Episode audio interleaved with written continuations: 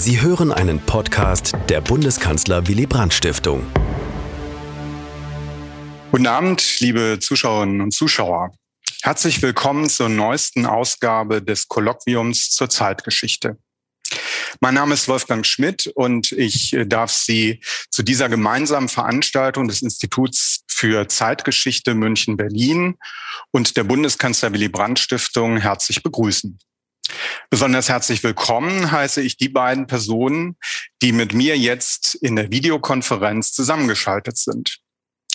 Sophie Lange in Berlin, die heute zu uns über die deutsch-deutschen Umweltverhandlungen 1970 bis 1990 sprechen wird. Und Hermann Wendker, den Leiter der Abteilung Berlin des IFZ, der dieses Kolloquium leitet und gleich Frau Lange kurz vorstellen wird. Vorweg möchte ich unserem Publikum im Livestream noch diesen Hinweis geben. Wie gewohnt können Sie Fragen stellen und Kommentare abgeben. Entweder über den Live-Chat in YouTube oder über Twitter. Ich werde Ihre Beiträge dann in das Gespräch mit Frau Lange einbringen. Ich freue mich auf den Vortrag und die Diskussion und gebe jetzt das Wort an Herrn Wendker. Ja, vielen Dank. Ähm auch von meiner Seite herzlich willkommen zu unserem heutigen Abendvortrag. Und ich freue mich sehr, Ihnen äh, Frau Sophie Lange vorstellen zu dürfen. Äh, Frau Lange hat Geschichtswissenschaft und europäische Ethnologie an der Humboldt-Universität zu Berlin und an der University of Leicester studiert.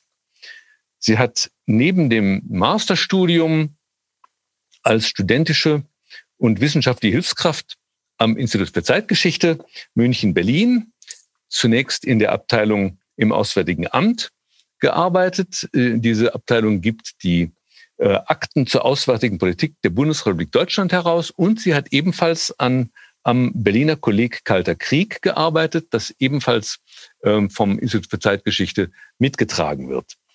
Ähm, seit 2016 arbeitet sie, genauer gesagt hat sie an einer Dissertation zur deutsch-deutschen Umweltpolitik gearbeitet. Betreut wurde diese Arbeit von äh, Gabriele Metzler von der Humboldt-Universität. Ähm, sie hat mir eben gesagt, dass diese Arbeit inzwischen auch im Manuskript vorliegt, was sehr schöne Sache ist. Ähm, ja, und vielleicht noch nebenher ein, eine kleine, eine weitere Information. Ähm, Frau Lange hat ebenfalls Führungen in der Gedenkstätte Berlin-Hohenschönhausen durchgeführt und ihr Projekt wurde in den letzten beiden Jahren von der Bundesstiftung zur Aufarbeitung der SED-Diktatur unterstützt. Frau Lange, wir freuen uns sehr auf Ihren Vortrag zu dem Thema Umweltschutz ist keine Einbahnstraße, deutsch-deutsche Umweltverhandlungen 1970 bis 1990. Bitte schön. Ja, vielen Dank, Herr Wendker, für die freundliche Einführung und natürlich auch an die Bundeskanzler Willy Brandt Stiftung und das IFZ für die Einladung, hier in diesem Format vortragen zu dürfen. Umweltschutz ist keine Einbahnstraße, ist ein Bild, das in den Umweltverhandlungen zwischen der Bundesrepublik und der DDR tatsächlich des Öfteren benutzt wurde. Was diese Metapher vor allem im ökologischen Bereich implizierte, wird besonders plastisch an folgendem Beispiel. Wenn wir an den Gewässerzustand der Elbe beispielsweise in den 70er und 80er Jahren denken, so war sie mit Schwermetallen aus den Industriezentren der CSSR und DDR stark belastet. Der viertgrößte europäische Strom trug diese dann von Ost nach West in Richtung Bundesrepublik. Die Schwermetalle lagerten sich in den Sedimenten des Flussbetts ab und Hamburg baggert diesen Schlamm aus seinem Hafenbecken aus.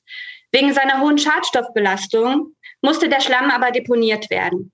Und so wurde er ab den 80er Jahren mit weiterem Müll auf die Deponie Schönberg in der DDR quasi zurückgebracht. Der westdeutsche Müllexport auf die ostdeutsche Müllkippe evozierte wiederum Befürchtungen in der Lübecker Zivilgesellschaft, dass ihr Grundwasser unter der Systemgrenze hinweg kontaminiert werde. Also von Ost nach West wieder.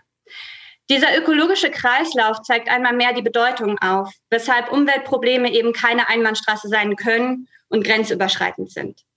In Bezug auf die beiden deutschen Staaten war es so, dass etwa 90 Prozent der Gewässer von Ost nach West fließen, dafür Abfalltransporte von der Bundesrepublik in die DDR gingen und eine Luftverschmutzung vorherrschte, die zumindest bis etwa 1970 annähernd gleich war, bevor die Schere hier zugunsten der Bundesrepublik stark auseinanderging. Worüber ich heute also sprechen möchte, ist, wie haben die Bundesrepublik und die DDR über die sie gegenseitig berührenden Umweltprobleme gesprochen? Heute werde ich hier vor allem die These vertreten und dafür argumentieren, dass deutsch-deutscher Umweltschutz maßgeblich vom politischen Willen sowohl der einen als auch der anderen Seite abhing. Dabei gliedere ich den Vortrag in drei Punkte, die in etwa den Phasen entsprechen, die die deutsch-deutschen Umweltbeziehungen ausgemacht haben. Das sind zum einen Nichtbeziehungen in den 1970er Jahren, gefolgt von kleinen Schritten von 1980 bis etwa 85 und die eigentlichen Umweltverhandlungen von 1985 bis 87. Methodisch habe ich mir dafür vor allem die Gesprächsprotokolle zum Thema Umweltschutz zwischen beiden deutschen Staaten angesehen. Hinzu kommen natürlich noch Vorlagen zu Abstimmungsprozessen und noch weitere Hintergrunddokumente aus den Ministerien. Ich fange also mit dem an, was ich heute nicht Beziehungen nenne. Dabei muss ich ein wenig ausholen. Umweltprobleme wurden zwar bereits in den 1950er und 60er Jahren mit der Rauchgasplage oder Ähnlichem bekannt. Ich erinnere auch nur an Willy Brandts Wahlslogan Blauer Himmel über der Ruhr 1961. Aber das Wort an sich, Umweltschutz, wurde erst 1969, 70 aus dem englischen Environmental Protection entlehnt. Es bezieht sich vor allem auf die gesammelte, durch die industrielle Entwicklung verursachte Verschmutzung der Luft, der Gewässer und des Bodens. 1970 gründete die sozialliberale Regierung der Bundesrepublik im Bundesinnenministerium eine Abteilung Umweltschutz und erließ im Laufe der 70er Jahre Umweltschutzgesetze Gesetze zur Abfallwirtschaft, Luft- und Gewässerverschmutzung. Die DDR wiederum hatte 1970 ein auch im Westen als fortschrittlich konnotiertes sogenanntes Landeskulturgesetz erlassen. Es war ein Rahmengesetz, das später mit Durchführungsverordnungen ergänzt wurde. Erst danach, 1972, wurde schließlich ein Ministerium für Umweltschutz und Wasserwirtschaft gegründet. Vermutet für die Ministeriumsgründung wird in der Forschung außenpolitisches Prestige. Die DDR war zu diesem Zeitpunkt international bei vielen Staaten nicht anerkannt, war isoliert, unter anderem weil die Bundesrepublik mittels ihrer Hallstein- bzw. Schäldoktrin das ähm, verhinderte. Ähm, das heißt, also das besagte, ähm, die Bundesrepublik bricht Verhandlungen ab oder äh, es führt zu einer Verschlechterung der Beziehungen zwischen den Staaten, wenn diese die DDR anerkannt hatten. Über den Weg des Umweltschutzes und seiner außenpolitischen Instrumentalisierung versuchte die DDR damit quasi international anerkannt und gleichberechtigt zu werden. Das ist ein durchaus starkes Motiv, aber die Umweltinitiativen der DDR im Allgemeinen, ähm, vor allem auch aus den 1960er Jahren, der Ressourcenmangel, ein geringer Wasserhaushalt etc. sollten ebenfalls nicht übergangen werden, wenn man sich mit diesem Thema auseinandersetzt. Der Kalte Krieg, die mangelnde Anerkennung der DDR und vor allem die daraus fehlende geregelte Kommunikation zwischen beiden deutschen Staaten, aber vor allem das, auch das Aufkommen des Umweltschutzthemas erst um 1970 führten dazu, dass sich Bundesrepublik und DDR erst ab 1972, 73 darüber austauschen konnten. Im Dezember 1972 verabschiedeten sie den Grundlagenvertrag, der nun ihre Beziehungen zueinander regelte. Darin befand sich im Artikel 7 die selbstgelegte Aufforderung, in Nachfolgeverhandlungen auch über den Umweltschutz zu sprechen. Das Gespräch fand wiederum am 29. November 1973 nach Aussagen der Zeitgenossen in einer sehr aufgeschlossenen und gelösten Atmosphäre statt. Und der bundesdeutsche Delegationsleiter ging sogar so weit zu sagen, Zitat, die Menschen müssten sehen, dass in ihrem Interesse etwas geschieht. Der Umweltschutz sollte ein Beispiel für die positive Wirkung des Geistes des Grundlagenvertrages werden. Was als vielleicht einigermaßen euphorischer Auftakt hätte gelten können, ebbte ziemlich schnell ab. Bis zum Ende des Jahrzehnts fand kein weiteres bilaterales Treffen statt. Warum? Dafür gibt es sowohl wirtschaftliche als auch politische Gründe. 1974 gründete die Bundesregierung das Umweltbundesamt in West-Berlin. Wollte sie damit zeigen, dass die Bindungen zwischen Bund und West-Berlin ausgebaut werden konnten, sah das die DDR ganz anders. Für sie stellte West-Berlin quasi eine dritte deutsche Einheit dar, weshalb es für sie eine Art Vertragsbruch des zuvor verabschiedeten Vier-Mächte-Abkommens über Berlin darstellte. Die DDR brach daraufhin die Umweltbeziehungen ab. Gleichzeitig stellte es für das Regime aber auch eine willkommene Ausrede dar, nicht weiter über potenziell kostspielige Umweltschutzprojekte mit der Bundesrepublik reden zu müssen.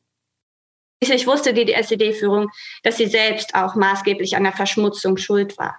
Auf der anderen Seite nahm für die Bundesregierung das Interesse ebenfalls vorrangig aus wirtschaftlichen Gründen ab, resultierend aus der Rezession zu Beginn der 70er Jahre. Hinzu kam außerdem das gleichgelagerte Interessen zwischen beiden Staaten eher bei den Themen Verkehr, beispielsweise eine Autobahn zwischen Berlin und Hamburg und dem Post- und Fernmeldeabkommen lagen, als beim Umweltschutz. Dennoch fragte die Bundesregierung immer mal wieder nach, ob sie nicht wieder reden könnten. Und damit kommen wir zur zweiten Phase. Ende der 1970er, Anfang der 1980er Jahre hatte sich der politische Kontext geändert.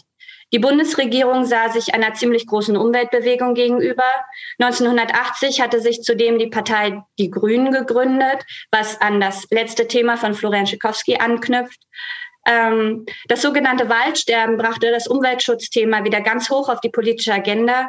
Und in der DDR versammelten sich so langsam Umweltgruppen in der, innerhalb der evangelischen Kirchen. Außerdem sollte die DDR auf Druck der Sowjetunion an der Westgrenze für einen ökologisch guten Zustand quasi als Aushängeschild sorgen.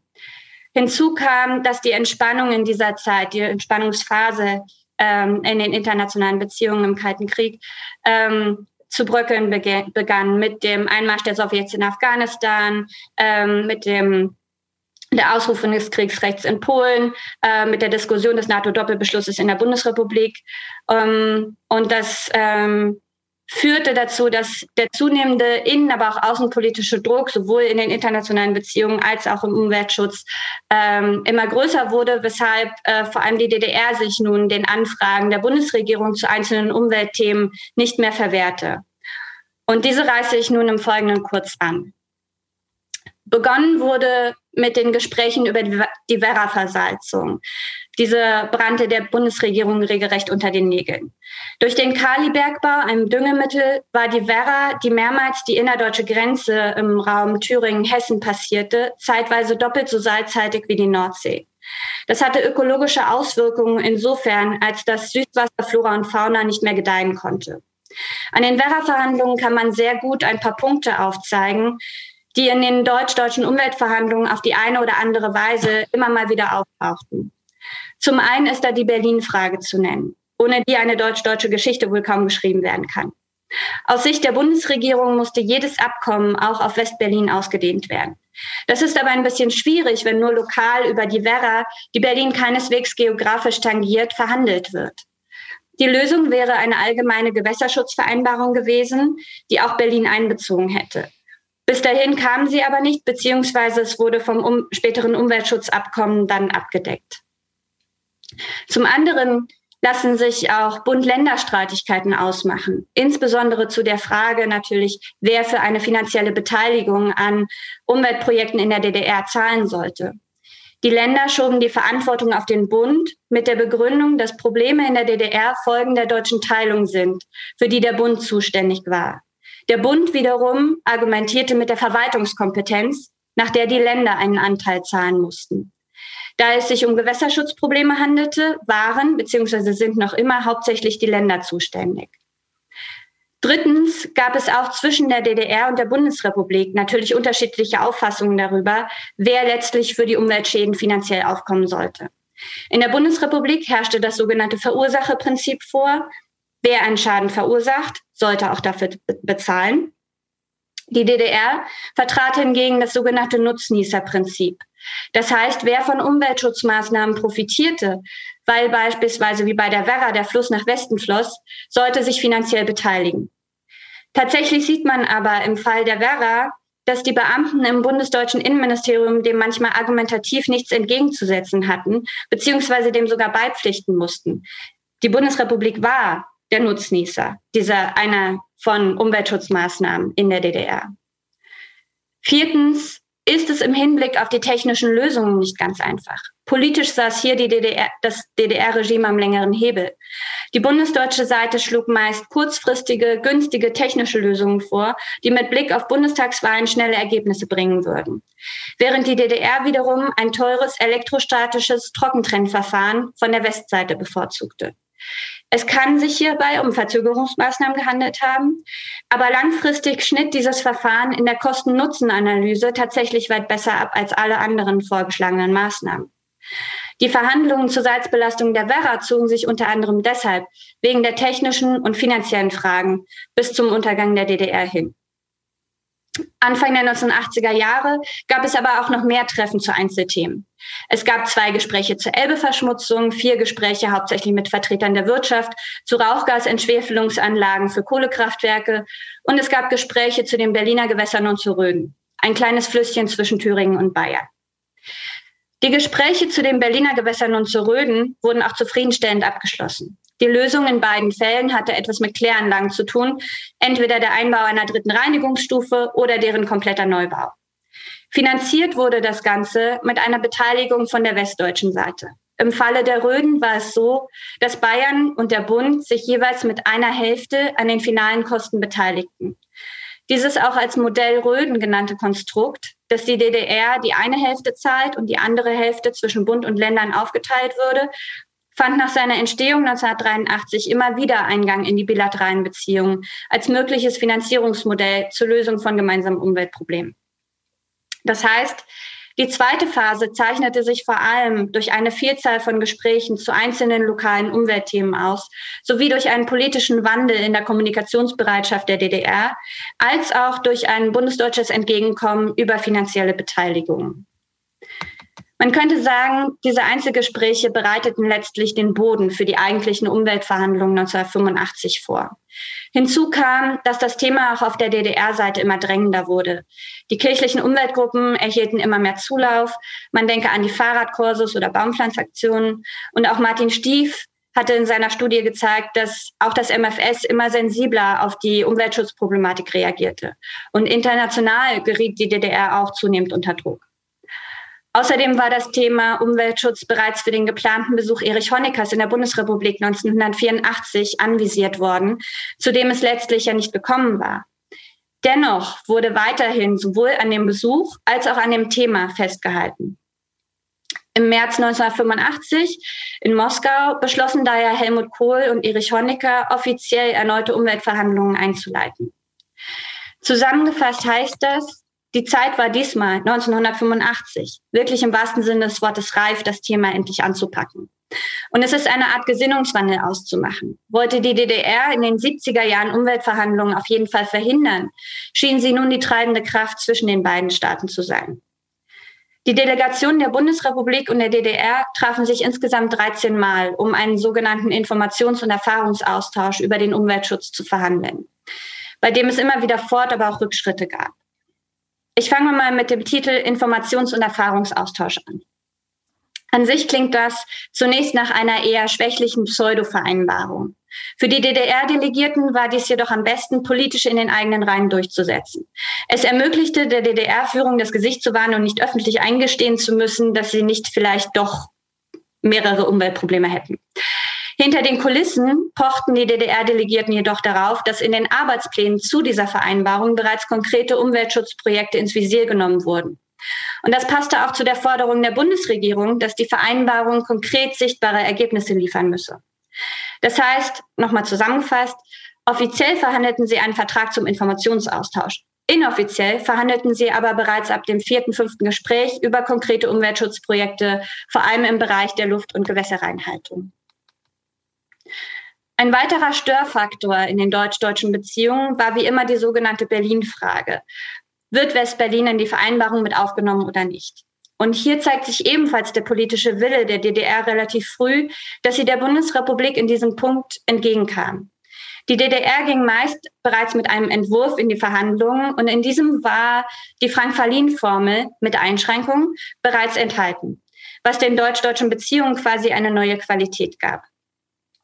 Das heißt, die DDR stimmte somit bereits zu Verhandlungsbeginn einer Einbeziehung Westberlins zu. Auf der anderen Seite sollten aber die Mitarbeiter des Umweltbundesamtes weiterhin von den Expertentreffen ausgeschlossen werden, was quasi das Reinholen der Berlin-Frage durch die Hintertür bedeutete und die bundesdeutsche Seite dies auf keinen Fall akzeptieren konnte. Der Streitpunkt um das Umweltbundesamt führte deshalb immer mal wieder zu Fort- als auch Rückschritten. Außerdem näherte sich die Bundestagswahl im Januar 1987, die erstmal abgewartet werden sollte. In den westdeutschen Medien wurde hier die DDR als Verzögerin dargestellt, aber aus den Verhandlungsprotokollen wird ersichtlich, dass die bundesdeutschen Delegierten mit Abschluss der Verhandlungen vor den Bundestagswahlen nicht rechneten.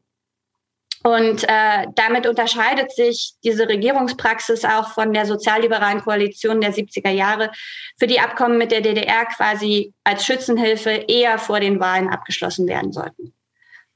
Darüber hinaus konnte das Umweltthema natürlich auch als potenzielle Verhandlungsmasse für andere Themen genutzt werden. Und hier knüpft mein Thema entfernt an das von Moritz Fischer und den Republikanern an, das er im Februar hier vorgestellt hatte. Nämlich auch die bundesdeutsche Asyldebatte, beziehungsweise viel eher das Flüchtlingsaufkommen aus Sri Lanka und afrikanischen Staaten, die über Berlin-Schönefeld und das Schlupfloch West-Berlin in die Bundesrepublik und Westeuropa kamen, spielte eine indirekte Rolle. So lagen im Jahr 1986, Zitat, Schatten auf den Beziehungen. Und damit ist eindeutig das ostdeutsche Durchwinken von AsylbewerberInnen in die Bundesrepublik gemeint. Das heißt, generell waren die deutsch-deutschen Beziehungen in diesem Jahr dadurch belastet. DDR-Offizielle spielten in der Öffentlichkeit oder in Gesprächen mit Mitgliedern der Grünen immer mal wieder darauf an, dass es eventuell einen Zusammenhang zwischen den Umweltverhandlungen und dem Asylthema geben könnte. Tatsächlich wurde auch im Bundeskanzleramt, das wird aus den Hintergrunddokumenten ersichtlich, durchaus überlegt, dieses Jungteam herzustellen. Davon wurde Kanzleramtsminister Wolfgang Schäuble aber abgeraten. Offiziell hat es also ein Jungteam dieser Art, Asyl gegen Umwelt, nie gegeben. Das heißt, die SED-Führung hat hier versucht, die Umweltverhandlungen für ihre Zwecke zu instrumentalisieren, die Grünen damit zu beeinflussen, vorrangig wahrscheinlich um ihr Geschäft aufrechtzuerhalten und um in den bundesdeutschen Wahlkampf zu ihren Gunsten irgendwie einzugreifen. Die Umweltvereinbarung an sich hatte dabei jedoch eher eine Statistenrolle. Im September 1987 begleitete der äh, DDR-Umweltminister Hans Reichelt Erich Honecker nach Bonn und unterzeichnete dort gemeinsam mit dem bundesdeutschen Umweltminister Klaus Töpfer die Umweltvereinbarung. Es folgten rund 30 Arbeitsgruppentreffen zu den Bereichen Naturschutz, Gewässer und Luftreinhaltung sowie Abfallverwertung, an deren Ende im Sommer 1989 eine weitere Vereinbarung über sechs Pilotprojekte stand. Während der friedlichen Revolution wurden diese im Dezember 1989 noch einmal um 14 ergänzt. Diese lassen sich in den Wirren der Transformationszeit jedoch leider nicht mehr nachvollziehen bzw. zurückzuverfolgen und werden ziemlich schnell durch neue ersetzt. Um noch einmal zur Einbahnstraße zurückzukommen. Die Umweltvereinbarung und die Gespräche in den 1980er Jahren vermitteln immer den Eindruck von einem Ausgleich der Interessen. Das war der Anspruch. Natürlich kann man den Eindruck gewinnen, wenn man dann schaut, wo müsste denn Umwelttechnik überhaupt eingesetzt werden. So entsprach das mit kleinen Ausnahmen eher einer Einbahnstraße, nämlich von West nach Ost. Aber tatsächlich war es auch so, dass die zu, zumindest zuletzt vereinbarten Pilotprojekte auch Vorbildcharakter für die Bundesrepublik haben sollten. Und somit können wir nicht wirklich von einer Einbahnstraße in dieser Verflechtungsgeschichte reden. Vielen Dank für Ihre Aufmerksamkeit. Ja, vielen Dank, Frau Lange, für diese äh, das informative Referat für, ähm, über die deutsch-deutschen Umweltverhandlungen. Ähm, ein weites Feld ähm, und interessant sozusagen auch die Dauer dieser Gespräche letztlich von den 70er Jahren bis in die bis 1987 letztlich zu der Vereinbarung und dann natürlich darüber hinaus, dann ging es ja sozusagen um die Aus, das Ausfüllen dieser Vereinbarung. Ähm, Sie haben das ja auch im Wesentlichen erläutert, warum das so lange gedauert hat. Aber jetzt würden Sie, könnten Sie jetzt bei den, ähm, die zu dieser Verzögerung geführt haben, könnten Sie da das mal so etwas hierarchisieren, diese Gründe? Also was würden Sie sozusagen als den entscheidenden, als das entscheidende Hindernis hinstellen? Und wo würden Sie das, was ist in Ihren Augen weniger wichtig? Ähm, jetzt vor allem auf die 70er Jahre bezogen. Ja, denn da, da, stockte es ja 70er, dann ja, bis es dann erst so allmählich losgeht. Hm. Denn, ja. Ähm, also für die 70er, also ja, ist schwierig, mhm. das zu hierarchisieren. Ähm,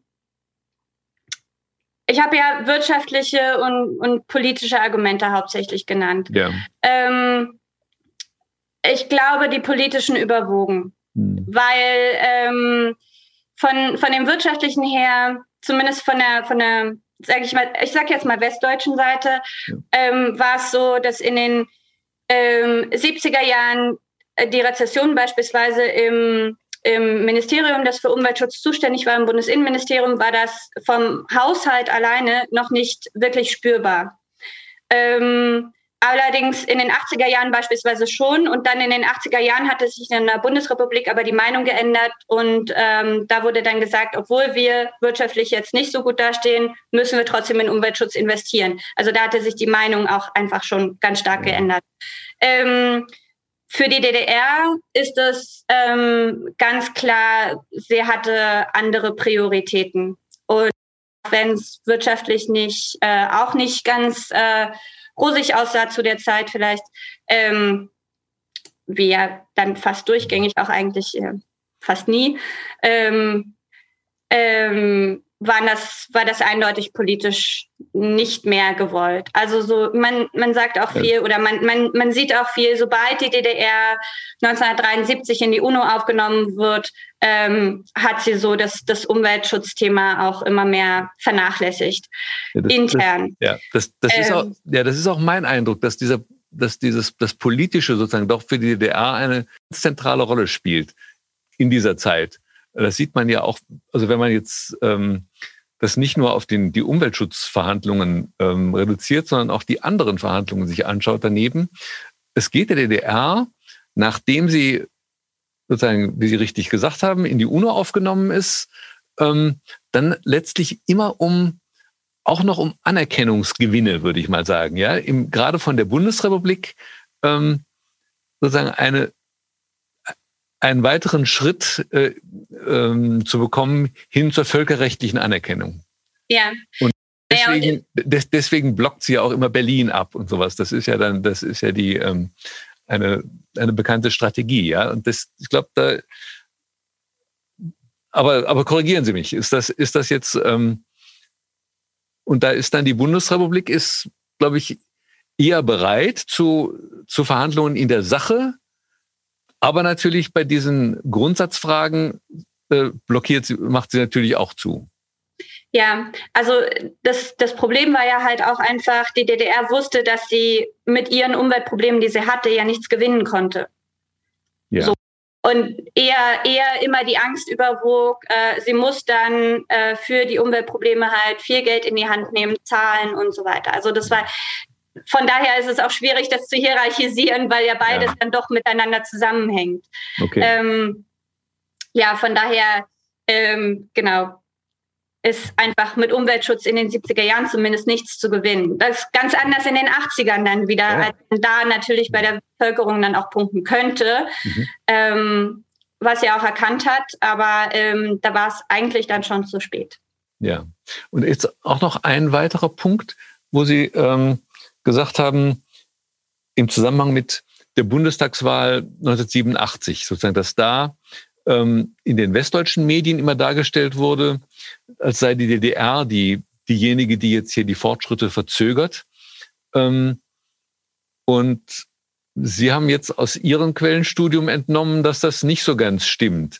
Aber ist denn die DDR nicht wirklich auch vor diesen Bundestagswahlen darauf aus, dass das mal abzuwarten, weil die DDR ja auch noch hofft, ähm, dass sich dann 1987 bei den Wahlen was ändert. Sprich, dass sozusagen die Regierung Kohl-Genscher abgelöst wird und eine äh, sozialdemokratische Regierung an ihre oder sozialdemokratisch geführte Regierung an deren Stelle tritt.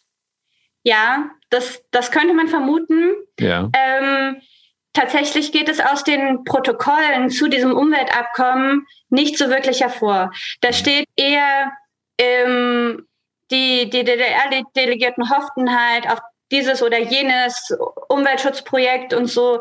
Und ähm, aus den Protokollen geht eindeutig hervor, dass die Bundesregierung da oder die bundesdeutsche Seite da auf jeden Fall irgendwie verzögert. Mhm. Ähm, auch in dem äh, Punkt mit dem mit der Asyldebatte, was ich auch mit angesprochen hatte, ja. da war es dann so, dass beispielsweise die Diskussion um ein bestimmtes Kraftwerk in der DDR oder so, ähm, sollte von bundesdeutscher aus, Seite aus gesagt werden, ähm, dazu ist noch keine Entscheidung gefällt, obwohl intern eigentlich schon eine Entscheidung gefällt wurde. Es mhm. musste halt nur in die Verhandlungen nicht gesagt werden, damit es sich in die nächste Verhandlung zieht. Ähm, von, von daher ähm, es ist logisch, es wäre logisch, ja. ähm, aber vielleicht waren das dann auch eher Sachen, die am Rande besprochen wurden und die dann keinen Eingang in die schriftlichen Quellen gefunden haben. Ja, okay. Und diese, ähm, und Sie, Sie haben, wenn ich das richtig erinnere, ähm, gesagt, dass auf der bundesdeutschen Seite eher ähm, jetzt Bedenken waren wegen der Kosten, die das verursachen würde.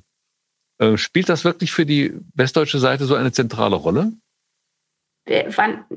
ich bin der Meinung, dass es für die DDR ein. Für, ja, aber, aber Sie haben Sie das. Ja, für, klar, für die DDR spielt es auf jeden Fall eine Rolle. Aber dann sozusagen kann man sich ja offensichtlich ähm, 85, 86 dann ja doch einigen, dass im Wesentlichen die Bundesrepublik das finanziert. Ach so, das meinen Sie. Und, das, und, und sozusagen, und, und vorher, wenn ich es richtig erinnere, haben Sie gesagt, blockiert die Bundesregierung das, weil sie, ihr das zu viel kostet. Ist das, ist nee. das richtig? Oder habe ich nein, das falsch? Ja, also nein, aber also in den 70er Jahren gab es ja keine Verhandlungen. Das die Kosten waren da eigentlich noch gar nicht, wenn ich da falsch verstanden wurde, dann tut es mir leid.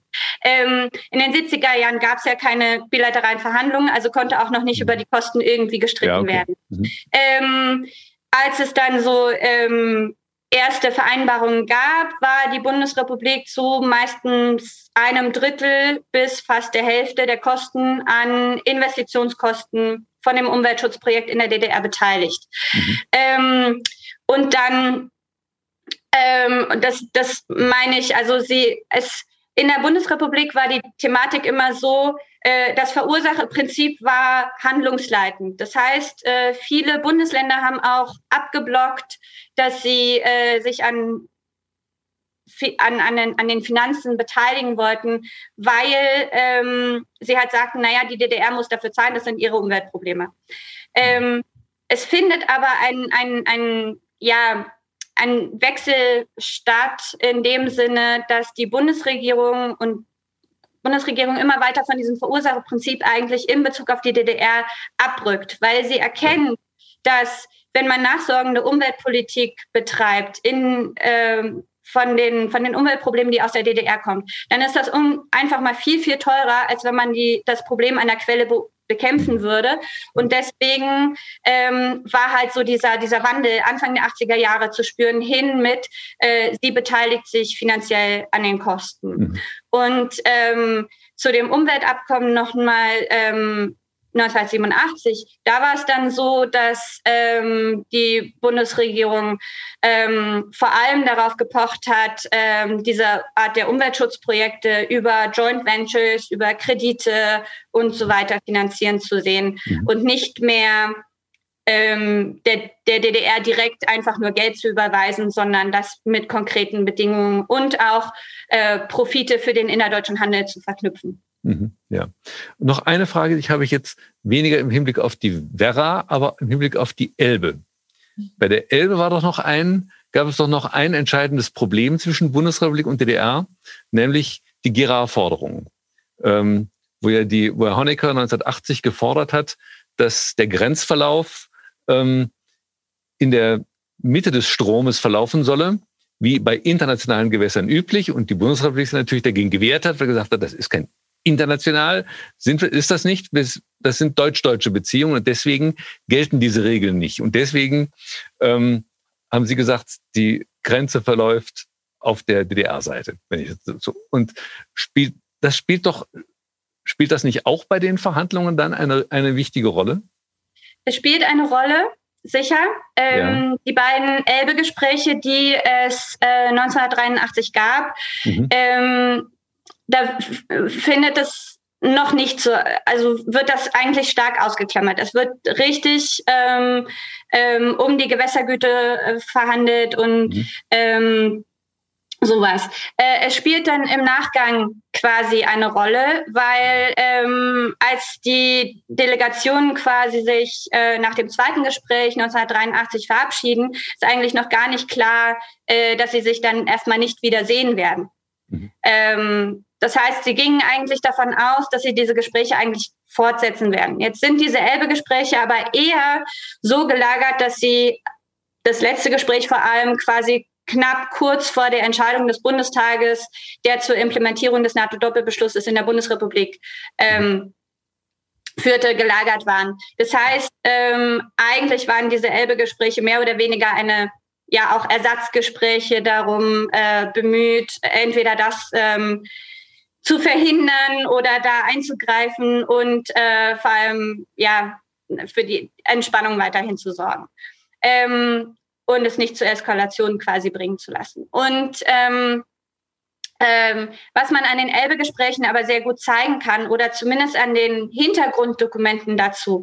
Die Grenze, das war ganz klar, das war politischer Vorrang für die DDR. Das heißt, ähm, die Gespräche wurden auch danach nicht weiter fortgeführt, ähm, weil die Gewässergüte natürlich mit der Grenze irgendwie verknüpft wurde, auch wenn die DDR-Offiziellen das immer wieder so schwurbelig ausdrückten mit, nein, nein, es gibt kein Jungteam zwischen Gewässergüte und Grenze. Mhm. Ähm, aber was man sehen kann, ist, ähm, in den beiden Elbe-Gesprächen wurde quasi von der Bundesregierung oder von der bundesdeutschen Seite gefordert, naja, wir brauchen doch konkrete Projekte, wir müssen doch wissen, wo wir ansetzen müssen beim nächsten Gespräch, ähm, wo müssen Quecksilbereliminierungsanlagen eingerichtet werden und, und, und. Ähm, und was man sehen kann, ist, dass äh, im Ministerium für Umweltschutz und Wasserwirtschaft im Hintergrund quasi gearbeitet wird, solche Papiere für die Bundesrepublik äh, zu erarbeiten, mhm. um sie dann aus der Schublade zu holen, wenn die Zeit reif geworden ist. Und äh, das passiert auch tatsächlich 1989. Okay, ja, vielen Dank. Ja, Herr Schmidt, gibt es denn bei den Zuschauern, Zuhörern irgendwelche Fragen? Ja, es gibt eine Frage und äh, die möchte ich gerne verknüpfen mit einer eigenen Frage, die mir sozusagen schon auf der Zunge liegt. Ähm, und zwar, wer hat da eigentlich mit wem verhandelt? Das waren ja offensichtlich sehr viele äh, Einzelverhandlungen auch und Gespräche. Und dann gab es irgendwann das Abkommen, was wiederum dann auch ja zur Gründung von Arbeitsgruppen geführt hat. Also äh, wer hat da äh, eigentlich mit wem verhandelt? Und äh, über Twitter haben wir die Frage, die da auch gut äh, noch ergänzend dazu passt von äh, Melina Antonia Buhns. Äh, sie schreibt, mich würde interessieren, welche Rolle Wissenschaftlerinnen und die internationale Wissenschaftszusammenarbeit in diesen bilateralen politischen Verhandlungen spielten. Ähm, ja, vielleicht, äh, Frau Lange, können Sie dazu etwas sagen? Also Tatsächlich ähm, war es so, dass ähm, das meistens Abteilungsleiter waren in den jeweiligen Ministerien, die miteinander verhandelt haben. Und äh, für die Bundesrepublik kann man sagen, die meisten haben Jura studiert, waren Juristen und ähm, in der Bundesrepublik waren ähm, das äh, sehr oft äh, Wasserwirtschaftler, beziehungsweise auch ähm, musste ja, weil es Verhandlungen von der DDR mit der Bundesrepublik waren, musste ja auch das ähm, Ministerium für Auswärtige Angelegenheiten mit involviert werden. Das heißt, es gab immer einen, der ähm, da auch für die politische Linie gesorgt hat. Ähm, und aber generell kann man eigentlich sagen, dass in der DDR eher eher Fachwissenschaftler mit ähm, involviert waren, während äh, die bundesdeutsche Delegation sich hat dann vom Umweltbundesamt äh, oder anderen beraten lassen. Ähm, genau. Ähm, da wären wir auch schon bei der Fachexpertise, ähm, inwiefern die wissenschaftliche Diskussion da eine Rolle gespielt hat. Ähm,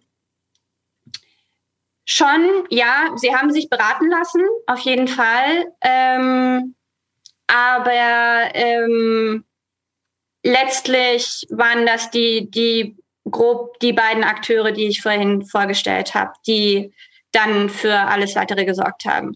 Ähm, und ähm, ja, ja, ich belasse es erstmal dabei. Ja, also Frau Buhns äh, schiebt auch noch gleich eine Frage nach dazu. Mhm. Und, ähm, äh, und wurden auch andere umweltpolitische Themen außer Luft- und Wasserverschmutzung in diesen bilateralen Verhandlungen angesprochen? Also ich mache in meiner Arbeit drei Tiefenbohrungen. Das sind die Gewässerverschmutzungen, die einfach das größte, ähm, den größten Komplex darstellten. Ähm, dann die Luftverschmutzung war tatsächlich bilateral gar nicht mal so wichtig, weil die Luftverschmutzung eher auf dem internationalen Gebiet verhandelt wurde, wo ja beide Staaten dann auch stark involviert waren. Und ähm, als dritten Komplex habe ich halt noch die, die, die, den Müllexport von der Bundesrepublik in die DDR. Und auch hier finden dann ähm, Expertengespräche statt äh, zwischen der Bundesrepublik und der DDR. Vor allem, weil es um quasi, naja, den Disput äh, oder auch ähm, ja, Auseinandersetzungen um die Deponie Schönberg ging. Und da wurden dann Fachexperten, meistens aus dem Land Schleswig-Holstein, Lokalpolitiker und so weiter, in die DDR eingeladen, sich die ähm, Deponie anzuschauen ähm, und, und, und. Ähm, andere Umweltprobleme, wie beispielsweise aus der Landwirtschaft, Bodenverseuchung, ähm, finden in meiner Arbeit jetzt erstmal keine Resonanz, auch nicht der ganze nukleare Komplex. Also ähm, es gab in der DDR das staatliche Amt für Atomsicherheit und Strahlenschutz. Und dieses hat äh, auch mit der Bundesrepublik äh, ein, ähm, ja, oder es gab Verhandlungen auch zwischen der Bundesrepublik und der DDR mit diesem Amt eben ähm, zu Strahlenschutzfragen. Aber ähm, da das eben das staatliche Amt für Atomsicherheit und Strahlenschutz verhandelt hat, fiel das nicht mehr ins Ministerium für Umweltschutz und Wasserwirtschaft und fiel deswegen auch aus meiner Arbeit raus. Das hätte ich absolut nicht mehr auch noch leisten können. Ähm, Sie haben ja diese Wende sozusagen bei der äh, von den Nichtverhandlungen hin zu den Gesprächen zumindest 1979, 80 rum ähm, ja vor allem darauf auf innenpolitische Gründe in den beiden deutschen Staaten zurückgeführt. Dann kann man das ja für die Bundesrepublik natürlich nachvollziehen, weil sozusagen jetzt ist die Bundesrepublik ist eine offene Gesellschaft und dann kann sich natürlich eine Regierung nicht so ohne weiteres den Stimmungen, die von unten kommen und die, die sich ja dann auch letzt, die ja dann letztlich auch Gehör finden und sozusagen einen parlamentarischen Arm, sprich die Grünen als parlamentarischen Arm der Umweltbewegung im, im Bundestag. Wie gesagt, dem kann sich die Bundesregierung natürlich schlecht entziehen. Bei der DDR ist das natürlich aufgrund des politischen Systems äh, etwas anders. Also die, ähm, deswegen meine Frage, die mich da anschließt, wie wichtig waren denn eben diese äh, Umweltgruppen vor allem unter dem Dach der Kirche. Es gab ja noch ein paar andere sozusagen, die ähm, diese Umweltgruppierungen da ähm, unter dem Dach des Kulturbundes, also diese Interessengemeinschaften Stadtökologie. Ähm, ja, wie kann man das irgendwie nachvollziehen, dass die, äh, man kann das natürlich behaupten und sagen, es ist, es hat auch eine gewisse Plausibilität, aber konnten Sie das irgendwie, dass jetzt von Seiten der, von Seiten der DDR gerade diese äh, Umweltgruppen besonders wahrgenommen wurden und gesagt wurden, oh, da müssen wir was machen? Hm, nein, so direkt natürlich nicht. Aber was, ja. was es gibt, äh, sind natürlich die, die Eingaben, die mhm. steigen ähm, zu der Zeit. Ähm, das ist halt ein Indikator dafür, dass auch in der DDR darauf äh, reagiert werden könnte und so. Ähm, was ich aber noch, auch noch mal sagen wollte, ähm, war, dass es bei der DDR auch nicht nur so innenpolitisch ähm, innenpolitische Gründe gab, sondern ja. halt vor allem außenpolitische Gründe, ähm, weil es da eine internationale ähm, Konferenz gab, bei der die sozialistischen Staaten sehr stark auftreten wollten. Und das war eigentlich auch mit der Grund, warum die DDR eben an der, an der Westgrenze ähm, ja. mhm. für Ordnung sorgen sollte und mit der mhm. Bundesrepublik endlich mal in, in Austausch treten musste eigentlich. Ja, okay. Das, also, können Sie das ein bisschen näher ausführen? Wann, ja. wann, wann hat diese Konferenz stattgefunden und ja. wann da die ja, bitte. Ähm, das war eine ähm, Konferenz der Economic Commission for Europe eine hochrangige Tag Tagung zum Thema. Luftverschmutzung 1979 in Genf. Mhm. Und das äh, kam hauptsächlich auch auf Initiative der Sowjetunion zustande. Ja, ja. Und ähm, da rührte halt auch die DDR dann quasi die Werbetrommel auch beim bundesdeutschen Vertreter dort, mhm. ähm, um, um diese Konferenz irgendwie zustande zu bringen. Ja. Ähm, die war auch letztlich dann sehr wichtig, weil sie quasi den, den, diese Konvention, die dort ähm, unterschrieben wurde zur Luftverschmutzung, führte letzten Endes dann dazu, ähm, dass die DDR im Bereich der Luftverschmutzung ja immer mehr unter Druck gesetzt wurde und äh, dann bis 1993, ab dem Ausgangswert von 1980, ähm, die Luft, die Emissionen um vor allem von Schwefeldioxid um 30 Prozent reduzieren sollte. Ähm, und äh, genau, ja. Ja, ja, gut, aber das, das ist interessant. Also das, das war dann eine Konferenz offensichtlich unter, weil die Europe, äh, ECE e ist ja ähm, ein, was, was genau, untersteht ja der UNO. Ist ja genau. eine, quasi eine, eine UN-Konferenz gewesen. Ähm, sozusagen das, und dann gibt es da quasi schon eine, gibt es da eine Verpflichtung, sozusagen, die, das, wie Sie sagen? Das ist. Oder ähm, wie ist das? Naja, das ist die, die unrühmliche Geschichte der DDR von der Fälschung von Umweltdaten.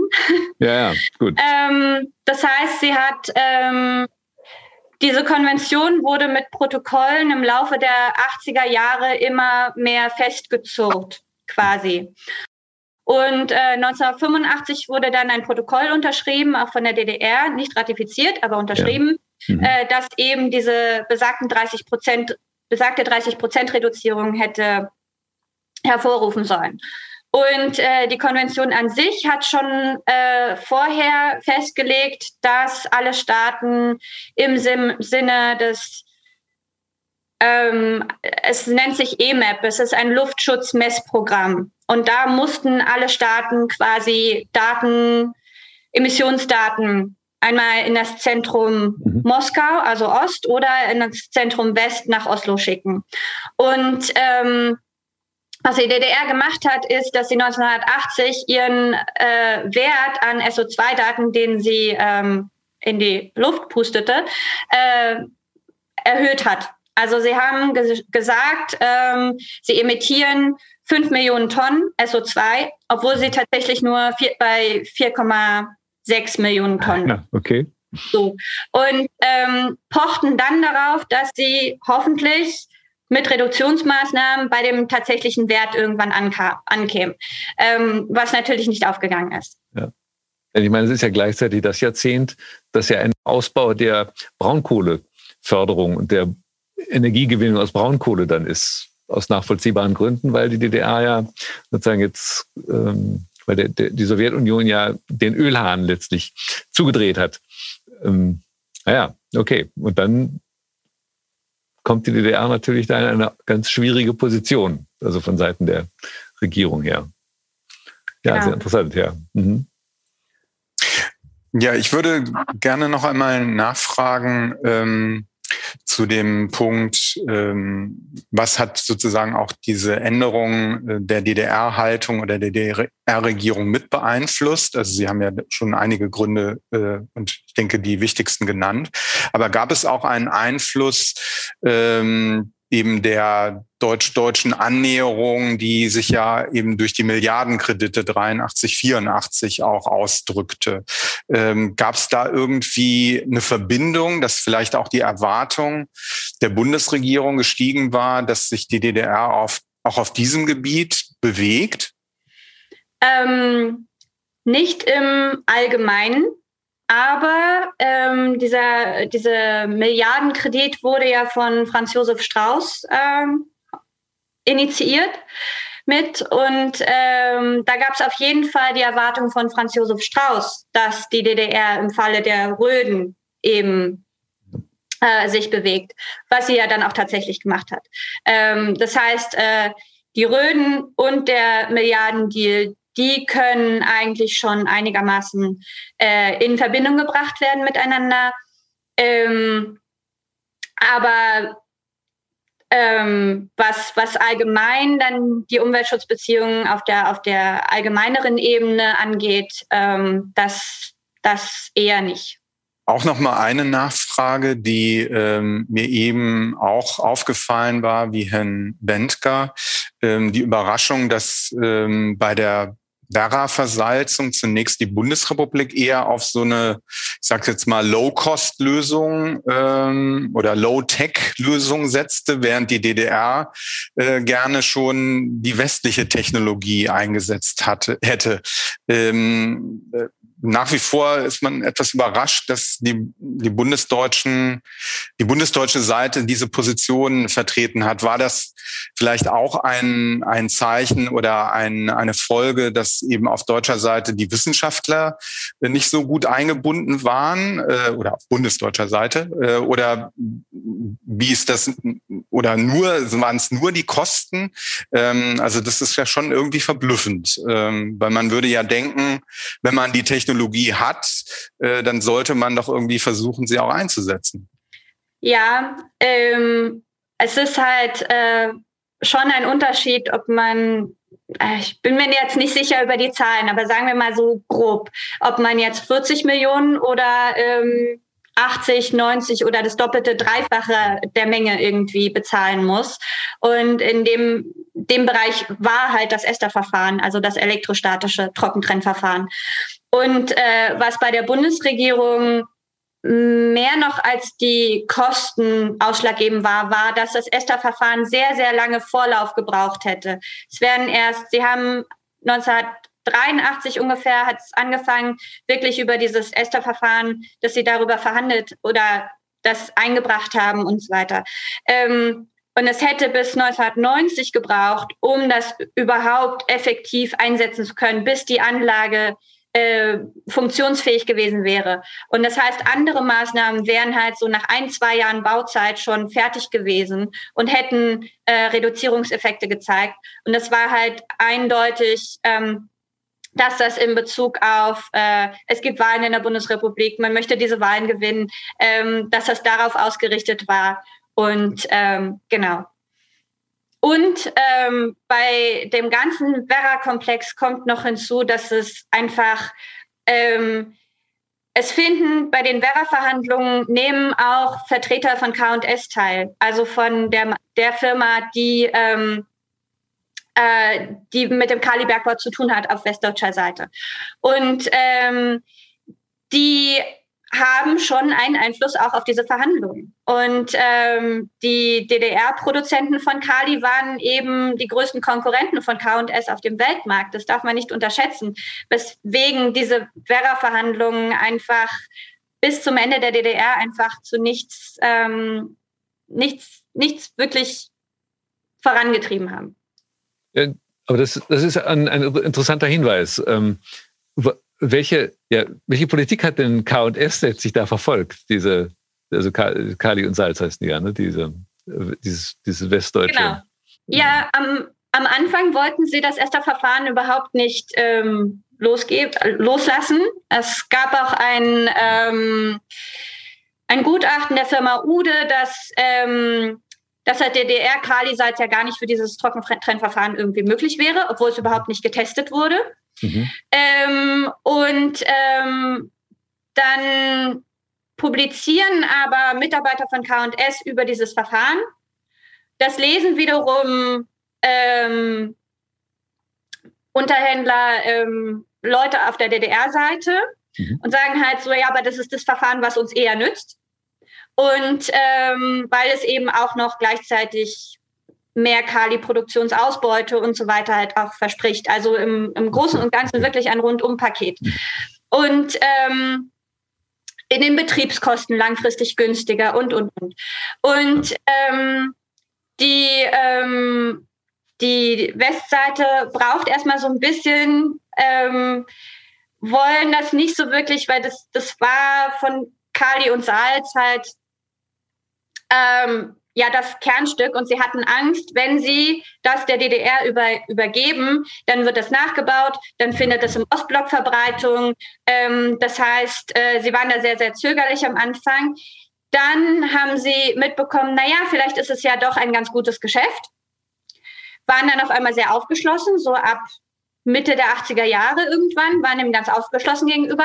Ja. Aber dann brach der ganze Streit los über Lizenzverhandlungen. Wer kommt da für das Geld auf und, und, und. Also ähm, mhm. deswegen von, von, von, einer, von einem kommt man ins andere und ja. ähm, kam da ja. letztlich nicht drauf. Okay, ja klar. Also zunächst mal wollten sie auf, aber, aber das, das Know-how quasi wollten sie nicht zunächst mal nicht los, äh, nicht, nicht abgeben, sondern weil sie auch befürchtet haben, da kann die DDR zu stark von profitieren. Und, äh, ja, auf okay. jeden Fall. Ja.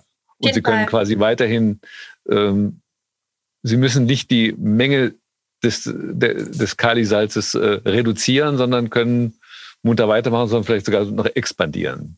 Genau. Ja, ja, gut, dann leuchtet das ein, dass sie da. Und, und es war auch so, es war auch so, dass ähm, überlegt wurde, ob man, wenn man der DDR das übergibt, ähm, sie dann gleichzeitig dazu, darauf verpflichtet, dass sie dann aber weniger produziert oder so etwas. Ja. Das, das mhm. war natürlich auch überhaupt nicht denkbar. Ja. Ja, wir haben noch eine Frage aus dem Live-Chat und die sich wunderbar als Schlussfrage auch geeignet an Sie, Frau Lange. Äh, und zwar stellt sie äh, der Teilnehmer at Algo Crash. Ähm, ja, der Name ist möglicherweise Programm, aber nein. Ähm, äh, erst einmal vielen Dank für den Vortrag. Äh, lässt sich etwas sagen, inwiefern sich Umweltverhandlungen zwischen der Bundesrepublik und der DDR im Wendejahr 1989-90 fortsetzen? Die DDR hatte ja nach dem Mauerfall noch ein knappes weiteres Jahr Bestand. Gab es 1990 noch Verhandlungen und wenn ja, wie änderte sich der Sound der Gespräche? Oder war da bereits alles einer kommenden Vereinigung untergeordnet? Das ist eine sehr schöne Frage, allerdings auch eine sehr, sehr komplexe Frage, um sie möglichst einfach zu halten. Ja, es wurde weiter verhandelt, ähm, beziehungsweise es wurde so weit ausgebaut, dass es dann eine Umweltkommission gab zwischen Bundesrepublik und DDR ähm, mit jeweiligen Vertretern, die aber dann schon vor allem so ab März ungefähr äh, eigentlich die Wiedervereinigung mit vorbereitet haben. Also es gab verschiedene Untergruppen und ähm, letztlich wurde da dann auch mehr oder weniger das Umweltrahmengesetz vorbereitet, was, das wird bei der Wirtschafts-, Währungs- und Sozialunion immer vergessen. Es gab auch eine Umweltunion, die dann äh, gleichzeitig mit in Kraft trat am 1. Juli. Und ähm, die ähm, ähm, ja, die, die bereitete quasi vor, dass ähm, hauptsächlich auch ähm, Investoren angelockt werden sollten in die DDR. Ähm, und ähm, was äh, sich, es wurde ja auch nach dem Sound gefragt, äh, was bemerkbar war, wenn vorher die Umweltverhandlungen schon einigermaßen auf Augenhöhe stattfanden, merkt man schon, dass ähm, der Ton rauer wird und dass ähm, sich die DDR-Leute äh, in im Jahr 1990 vor allem immer weniger durchsetzen können, konnten mit dem, was sie wollten. Ähm, dann gibt es aber vielleicht auch noch eine Anekdote zum Schluss. Es ähm, wurde auch verhandelt dann, da sind wir wieder bei der Elbe, über eine internationale Schutzkommission zur Elbe.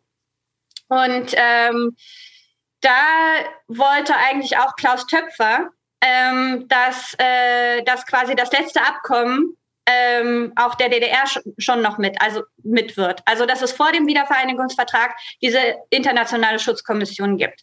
Da aber da die CSSR mit da drin war und äh, damit die Tschechoslowaken eben handlungsermächtigt würden, brauchten sie dieses Abkommen. Ähm, das wurde aber nichts, weil ähm, äh, weil ähm, im Bundeskanzleramt und alle äh, waren die Leute dagegen, dass die DDR nochmal vor ihrem Untergang, man verhandelt über die Wiedervereinigung und ähm, bevor sie quasi nicht mehr existiert, soll die DDR noch maßgeblich Dinge mitbestimmen in diesem Abkommen, die der Bundesrepublik gegebenenfalls auch Geld kosten könnten und so. Ähm, das heißt, dieses Abkommen wurde dann auch erst nach der Wiedervereinigung ähm, unterzeichnet und ratifiziert. Ähm, das zeigt auch nochmal vielleicht ein bisschen, dass sich auf jeden Fall der Ton schon auch zu Ungunsten der DDR verändert hatte. Vielen Dank. Äh, Sie müssen Ihren, Ihr Mikro anschalten, Herr Schmidt. Herr Schmidt? Ja, Entschuldigung, ähm, ich habe den Knopf nicht gefunden. es tut mir leid. Und ganz zum Schluss noch eine kleine Panne. Aber wir sind äh, pünktlich um 19 Uhr am Ende dieses Kolloquiums. Herzlichen Dank, liebe Frau Lange und lieber Herr Bentger, für eine spannende und aufschlussreiche Veranstaltung, äh, ein toller Vortrag und sehr äh, schöne Diskussion. Vielen Dank auch an Sie, liebe Zuschauerinnen und Zuschauer, für Ihr Interesse und für Ihre Fragen. Dies war ein Podcast der Bundeskanzler Willy Brandt Stiftung. Für mehr besuchen Sie uns auf www.willy-brandt.de.